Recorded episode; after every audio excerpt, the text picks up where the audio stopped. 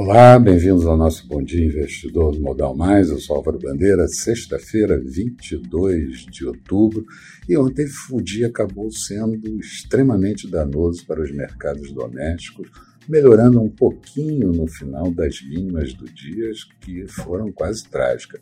Mesmo assim, a Bovespa terminou com uma queda de 2,75%, índice em 107.735 pontos e dólar cotado a R$ 5,67 depois de transitar ali perto dos 5,70 em 5,69. Mercado eh, terminou no exterior mais positivo, e depois tivemos por aqui a demissão do secretário especial do Tesouro e Orçamento e do secretário do Tesouro e seus adjuntos. Hoje, mercados da Ásia terminaram o dia com comportamento misto, Europa começando no campo positivo e futuros do mercado americano com comportamento misto. Nasdaq sofre alguma correção. Aqui vamos ter que avaliar uh, o efeito da demissão, da saída de Funchal e de Jefferson Bittencourt e seus adjuntos, e certamente isso vai mostrar algum desgaste é, por conta da aprovação da PEC dos precatórios na comissão mista, e isso agora segue para plenário. O ETF EWZ do Brasil, mais conhecido e mais líquido, chegou a cair 2,3% no aftermarket americano e hoje trabalhava ainda com uma queda de 1,5%.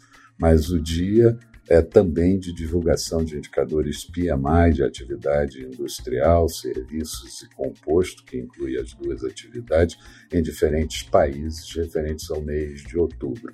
Começando pelo Japão, o índice subiu para 53 pontos, vindo de 51,5 pontos.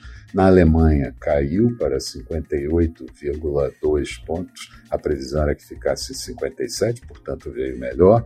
E o índice composto para 52 pontos. Na zona do euro, queda para 58,5 pontos isso no índice industrial, e no composto, queda para 54,3. A expectativa era um pouco pior, era um pouco melhor que ficasse em 55,2. No Reino Unido, 57,7 pontos para o industrial, a expectativa era 56 pontos, e o composto subindo para 56,8, a previsão era que ficasse em 54. Ainda no Reino Unido, as vendas no varejo referente ao mês de setembro caíram 0,2% de previsão que encolhessem 0,4%. Os mercados na Europa reagiram positivamente a isso e também ao fato da Evergrande, a incorporadora chinesa com problemas, ter depositado os recursos em banco, evitando assim formalizar o calote. E na Rússia tivemos uh, o Banco Central elevando a taxa de juros básica para 7,5%, vindo de 6,75%.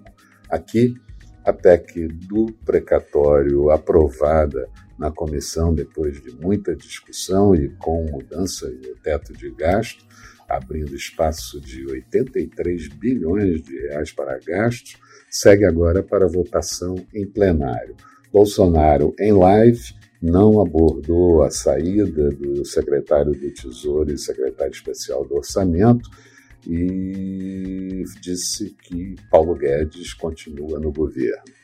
Minério de ferro e petróleo em alta. Minério de ferro encerrou na China com alta de 2,22% e petróleo subindo, o WTI 0,64%, podem minorar um pouco o impacto no mercado local. Mas certamente o clima é muito tenso e vai continuar dessa forma.